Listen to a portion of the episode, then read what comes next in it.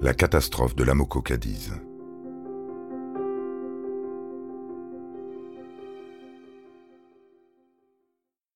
Quand le 3 août, trois mois et demi après la catastrophe, le président de la République Valéry Giscard d'Estaing se présente enfin, il est plutôt mal accueilli par les locaux qui balancent des tomates pourries sur les fenêtres du restaurant où il déjeune.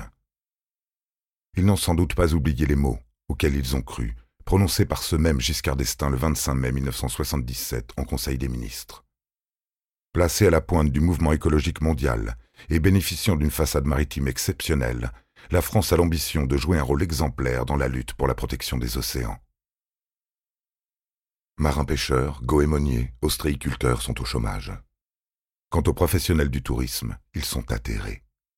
Ils veulent accélérer le nettoyage pour sauver la saison qui commence dans trois mois. Les élus locaux vont dans le sens du gouvernement en multipliant les messages dans les médias sur l'efficacité des moyens d'action, l'intérieur des terres indemnes et la partie du littoral non touchée par la marée noire. Mais comment vanter l'efficacité et la rapidité du nettoyage d'un côté et critiquer le peu de moyens mis en place de l'autre? En juillet 1978, une bonne partie du pétrole brut est ramassée. Le dommage écologique est d'ores et déjà consommé. Les communes touchées et leur population, les ostréiculteurs, les marins-pêcheurs, la faune et la flore du littoral en subissent les conséquences.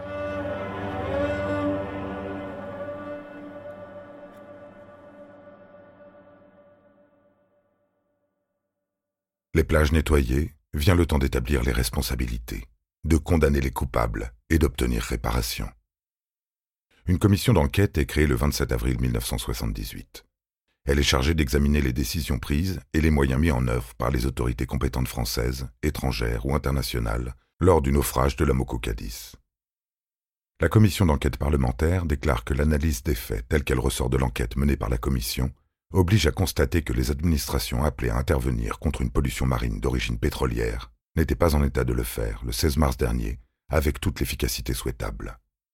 Que le plan Polmar, bien que déclenché rapidement, il a fallu dans les faits six jours pour qu'il se déploie. Et enfin que les conséquences du désastre auraient été moindres si les moyens prévus avaient été plus importants et plus appropriés. Le rapport est donc accablant pour les services de l'État et confirme le ressenti des Bretons sur place. Il se termine d'ailleurs par ces mots. Le comportement des Bretons, observé par la Commission, est de modération, de sang-froid et de lucidité. Leur colère justifiée ne les a pas aveuglés. Bien sûr, ils demandent légitimement et attendent l'aide et les indemnités auxquelles ils ont droit. Mais ils sont à nouveau sur la brèche. Ils savent bien, une fois de plus, que leur avenir, comme celui du Léon et du Trégor, dépend, pour une large part, de leur propre volonté. L'histoire enseigne, et la Commission le sait, qu'ils n'en ont jamais manqué. Les élus trégorois envisagent une action en justice, non seulement contre les pollueurs, mais aussi contre l'État français, jugé incompétent. Mais ils se souviennent que le 3 juillet 1969, la Cour d'appel de Rennes a refusé toute indemnisation aux communes bretonnes suite à la marée noire du Torrey. Reprenons. L'Amoco Cadiz s'est immatriculé au Liberia. Il a été affrété par Amoco, compagnie américaine basée à Chicago et filiale du Grand Trust, la Standard Oil. Son équipage est italien. Les actions en justice s'annoncent compliquées. On envisage d'abord de demander réparation à la société libérienne Amoco Transport, propriétaire du navire. Le procédé est une impasse juridique. Finalement, des actions en justice sont engagées contre la société américaine Amoco. 34 communes du Finistère et 42 des Côtes du Nord regroupées en syndicats mixtes demandent 587 millions de francs de dommages et intérêts, soit 136 millions d'euros, à la Standard Oil of Indiana et à sa filiale américaine, la société Amoco International Oil Company. Ils sont suivis par plusieurs associations, syndicats et structures locales. Mais la procédure s'annonce ruineuse. L'État n'est pas solidaire de cette action en justice et engage lui aussi de son côté des poursuites, cherchant à persuader les Bretons d'arrêter les leurs. Des actions sont menées contre la compagnie américaine Amoco, responsable du bateau, et contre Shell à qui était destiné le pétrole. Occupation du siège parisien de la multinationale par les Amis de la Terre, appel au boycott, Shell n'apprécie pas et intente un procès contre les associations écologistes pour obstruction commerciale. Procès qu'elle gagne. C'est le tribunal fédéral de Chicago qui traitera l'affaire, et plus particulièrement le juge Frank McGear, spécialiste du droit maritime international. Il faut dans un premier temps déterminer les responsabilités et dans un second évaluer les dommages. La première partie du procès dure de 1978 à 1984 et la seconde de 1984 à 1987. Puis le dossier remonte à la Cour fédérale de Chicago qui rend son arrêt en 1992 en appel. Soit 14 ans de procédure. Il est établi après six ans de procédure que le naufrage est dû à un défaut d'entretien du bateau et à un défaut de conception.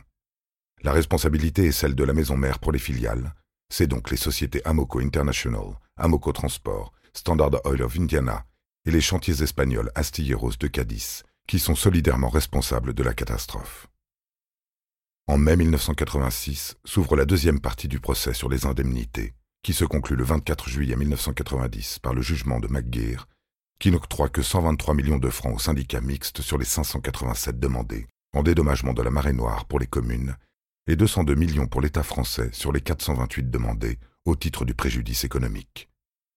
Le préjudice écologique n'est pas pris en compte. Les plaignants font appel de ce jugement. En appel, le syndicat mixte et les partis associés obtiennent finalement en janvier 1992 212 millions de francs. 13 millions doivent être versés aux avocats américains. Le département du Finistère 28 millions et celui des Côtes du Nord 48 millions. La Ligue de protection des oiseaux et la Société pour l'étude et la protection de la nature n'obtient que 2 millions. L'État français va toucher plus d'un milliard de francs. C'est la première fois au monde qu'une compagnie pétrolière est contrainte par la justice à verser aux plaignants d'une pollution de ce type une somme aussi importante. Le principe du pollueur-payeur est instauré pour la première fois.